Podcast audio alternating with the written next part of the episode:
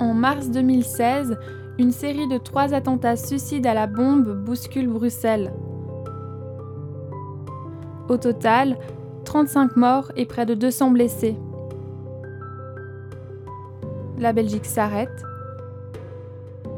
On se souvient à peu près tous de ce que nous faisions ce jour-là. Marie-Astrid de Villenfagne, médecin urgentiste à l'hôpital Saint-Pierre, est-elle appelée pour intervenir sur les lieux? Elle est confrontée à l'horreur, à une véritable scène de guerre. Comment a-t-elle vécu cette journée? Comment survivre après un tel traumatisme? Dans cet entretien, elle nous raconte son expérience. Mardi 22 mars 2016, vous revenez d'une gare de 24 heures, quand vous recevez l'appel et quand vous recevez l'annonce qu'il y a une troisième explosion à Malbec, cette fois-ci dans les métros, vous êtes envoyé là-bas, qu'est-ce que vous ressentez? La première chose, c'était, OK, explosion à Malbec. Euh, concrètement, d'ici pour aller vers Malbec, donc c'était du très pratique. Concrètement, pour aller à Malbec, quel est le chemin le plus court, le plus efficace? Euh, Mes équipes, est-ce que tout le monde est là? On a bien les sacs d'intervention On y va et on verra bien ce qu'on trouve sur place. Quels sont les premiers gestes que vous faites? Ce qu'on a étudié, on essaie de retomber sur quelque chose de connu parce que finalement ce, ce qu'il y a sur place nous dépasse complètement. Mais euh, sur place, c'est vraiment se dire euh, je dois trouver un poste médical, je dois créer un petit hôpital pour récupérer tous ces patients ou un nid de victimes pour, euh, récupérer tous les patients qui vont sortir du métro et essayer de les stabiliser ou en tout cas de faire en sorte qu'ils ne se dégradent pas et puis les envoyer vers les hôpitaux. Est-ce que vous avez eu peur de ne pas savoir sauver tout le monde? Il y a eu un moment quand euh, j'ai appelé un hôpital, j'avais appelé un hôpital qui était un peu plus loin pour euh, envoyer un patient et cet hôpital m'a dit d'accord je peux en accepter un mais pas d'autres parce que j'ai des patients de, Zaventem également. Et je me suis dit en moi-même mais si jamais l'hôpital qui est assez loin de nous à, l'opposé de Zaventem est déjà saturé où est-ce que je vais pouvoir mettre mes autres patients? Et là, je me suis dit, mais je vais devoir faire quoi? Un hôpital à moi toute seule euh, Mais c'est juste pas possible. Donc là, il y a eu sans doute un petit moment de, stress. Mais euh, par la suite, j'ai repris mon téléphone, j'ai appelé d'autres hôpitaux, on a continué, les patients arrivaient, je dirais, voilà. Mais peut-être que là, quelques secondes, je me suis demandé ce que, ce que je devais, ce, que ce qu'on allait devoir faire.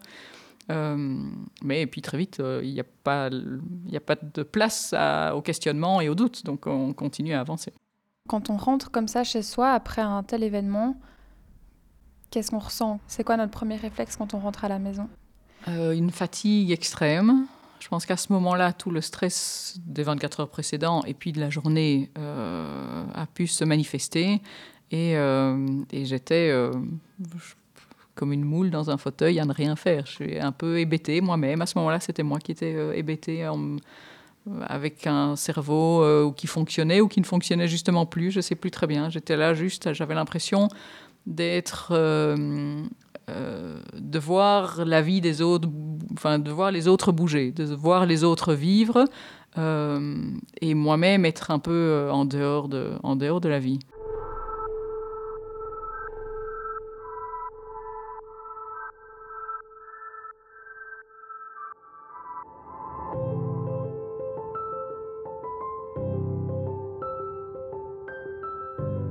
Tenter de comprendre l'irrationnel, elle raconte dans un livre écrit en collaboration avec son mari Yvan de Beaufort les quelques heures passées dans cet hôpital de fortune, mais aussi d'autres interventions médicales et la vie derrière les portes de son ambulance. Je prenais l'habitude d'écrire une fois de temps en temps des interventions difficiles. Comme une sorte de thérapie Sans doute comme une sorte de thérapie, oui, c'est vraiment ça. Sans doute les sortir de, moi. Et après, euh, le 22 mars 2016, j'ai écrit, alors sans doute d'abord pour essayer de bien comprendre ce qui s'était passé, parce que je pense que ce jour-là, on a un petit effet tunnel où on s'occupe d'une certaine chose, où on voit, certaines choses, et il y a toute une série de choses qu'on ne voit pas autour de nous. Et donc j'ai demandé à mes collègues ce que eux avaient vécu, ce que, avaient vu, et j'ai rassemblé comme ça une série de pièces au puzzle, parce qu'il y avait toute une série de pièces qui me manquaient. Moi, je m'étais dit, j'ai reçu une médaille de la Belgique, et je m'étais dit, je mettrai la médaille, mes notes euh, gribouillées, et euh, le jour où je suis euh, vieille Alzheimer dans ma maison de repos, ben, au moins les enfants se souviendront que j'ai fait quelque chose de Alors pas de extraordinaire, mais de sans doute hors du commun. Hors du commun, tout à fait. De plutôt héroïque quand même. Alors on a essayé, je pense que n'importe qui aurait été à ma place ce jour-là, euh, aurait essayé de, sauver la plus... C'était vraiment ça, on a essayé de sauver le plus possible euh, des patients qui se trouvaient à Malbec ce jour-là, oui. Vous en avez tiré, j'imagine, des leçons de ces événements, autant au niveau, euh, au niveau personnel qu'au niveau professionnel, parce que vous êtes euh, présidente de l'Institut de formation d'aide médicale de Bruxelles.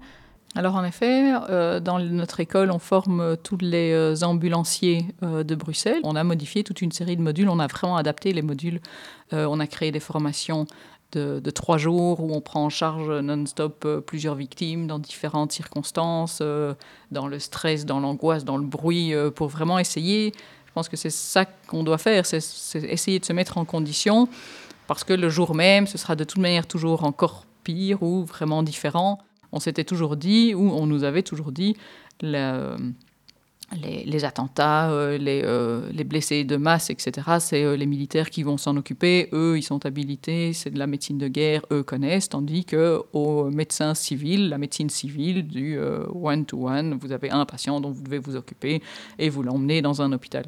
Et donc c'est vrai que le, le, drill euh, n'était pas fluide. Euh, et le fait d'avoir euh, déjà, déjà fait des exercices, entre guillemets, grandeur nature, nous permet le jour même, si jamais ça doit se reproduire, d'être encore plus adéquat.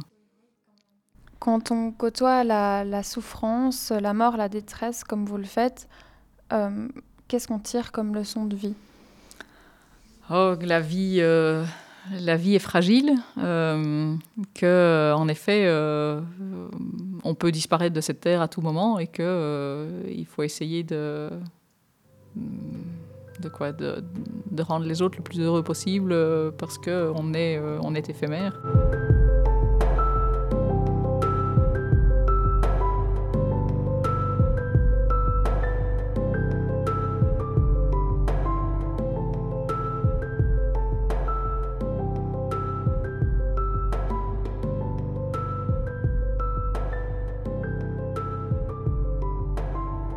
Podcast a été réalisé par Manon de Greff.